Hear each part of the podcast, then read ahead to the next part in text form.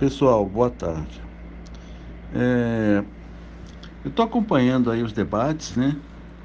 É, lá no, no, no, no, grupo de debates que foi criado. E aqui também às vezes o pessoal está colocando alguma coisa.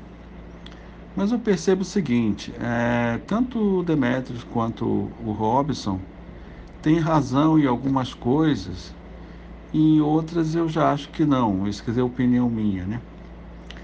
Por quê? Porque eu vejo o seguinte, eu acho que essa divergência ela existe por causa de um problema fundamental entre a vida de fé e a vida mundana, vamos dizer assim, a vida comum, né?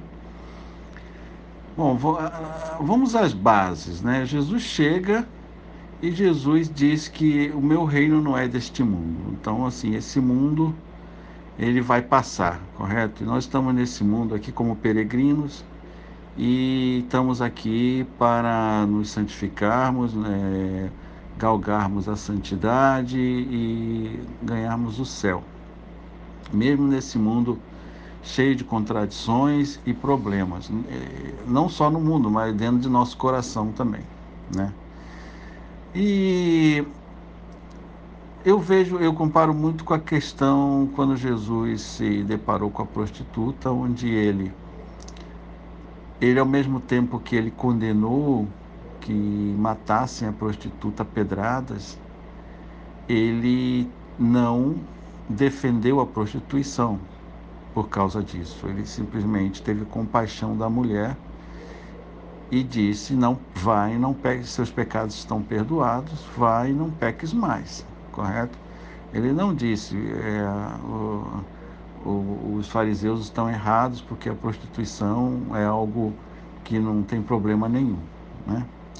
Então, a igreja, ela sempre navega dentro dessa contradição entre reconhecer a fraqueza humana do pecado e assim você ter misericórdia da fraqueza humana, entender que essas coisas existem na sociedade, por exemplo, colocando já a questão do homossexualismo, entender que são problemas que não são problemas é, ocasionais, isso sempre existiu, faz parte da sociedade, isso está dentro das comunidades cristãs, é, especificamente católica, é, é, de, tanto entre os leigos quanto entre os, os clé, clé, clérigos, correto? De forma que sempre é aquela questão do eterno que toca o mundo efêmero, o mundo do pecado, o mundo da, da incerteza e da imperfeição. Toda vez que o mundo perfeito toca nesse mundo imperfeito, ele tem que agir de com essa ele tem que agir dentro dessa tensão entre a busca da perfeição e a constatação da realidade presente que você não pode se furtar, né? fechar os olhos, é, tapar o sol com a peneira, assim dizer. Bom, e é, para mim eu, eu procuro ver dentro dessa base e eu acho que o Papa ele também procura analisar dentro desse contexto, né? Ele nunca vem com palavras de julgamento, mas ao mesmo tempo ele já declarou que a igreja em si não, não aceita, não, não, não é conivente com o homossexualismo, certo?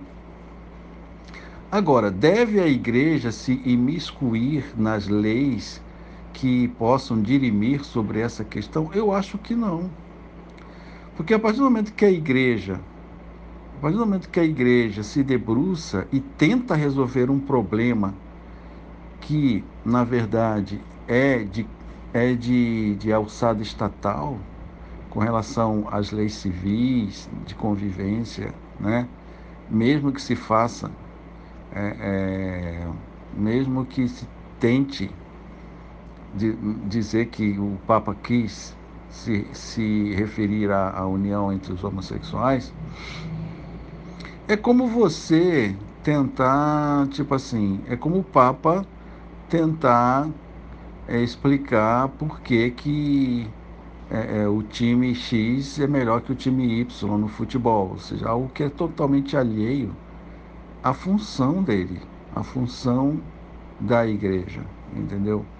No tocante a as leis, ao Código Direito Canônico, as leis que regem o, o, a, o, a, o laicato, né? o, o como que um, um, verdadeiro católico deve se portar, aí sim a igreja tem que se posicionar na questão de usos e costumes, né? vícios e tudo mais, na intenção de que aquela pessoa seja direcionada para uma vida correta. Agora, eu sempre tive reservas quando a igreja tenta melhorar o mundo, mais ou menos naquilo que o Olavo fala, busca de um mundo melhor, né? aquela coisa de você achar o melhor sistema, se a democracia é melhor, se o monarquismo é melhor. Tanto é por isso mesmo que Jesus, sabendo disso, já disse que meu, meu reino não é desse mundo, dá a César o que é de César e a Deus o que é de Deus. E eu acho que toda essa discussão é porque vira e mexe a gente tem a mania de achar que a igreja tem que trazer solução para esses problemas. A nível social, não. A nível individual, sim. Se você vai lá e diz, olha, para o padre, eu estou aqui me confessando, eu tenho tendências assim, assim, assim, o padre vai te dar conselhos na intenção de que você melhore e possa ter uma vida normal, correto? Mas em que que em que que um papa, em que que um padre, um bispo ou um papa pode contribuir para que essa sociedade viciada, pecaminosa, possa resolver com leis determinados problemas sociais arraigados até a raiz desde, desde Adão e Eva, né? como é o caso do homossexualismo, lesbianismo e tudo mais apenas alguns arranjos, mas a igreja, eu acho que a igreja não deve se posicionar no sentido é aquela coisa, se você é, se você remenda, né? Se você mexe na sociedade por um lado, vai vai dar problema do, pelo outro lado. Então é melhor que você não se miscua nessa situação e deixe que os mortos enterrem seus mortos certo? E quanto a você, segue-me. Não foi assim que Jesus falou? Então, é, Jesus não se miscuía, não se misturava com assuntos que não, não era, sabe, não influía nem contribuía com aquilo que ele estava fazendo. Porque mal, mal e meio, e basta o mal, o, o, o, mal, o mal de cada dia, entendeu? Então, assim, essa, toda essa discussão em torno se deve se criar leis para para a convivência de homossexuais ou não, se o Papa quis falar isso ou não, é, se deve-se fazer hangouts para tentar dizer, para dizer que é certo que a igreja defenda isso ou aquilo, para mim eu acho que é buraco na água, entende? Eu não sei se eu me deixei entender sobre isso, mas eu acho que essa discussão é porque sempre naquilo que toca o eterno, se toca no, no efêmero, toca no mundo temporal, é, se você não analisa a coisa no sentido de uma tensão aí, e você quer dar uma solução efetiva, sempre vai gerar controvérsias. É isso.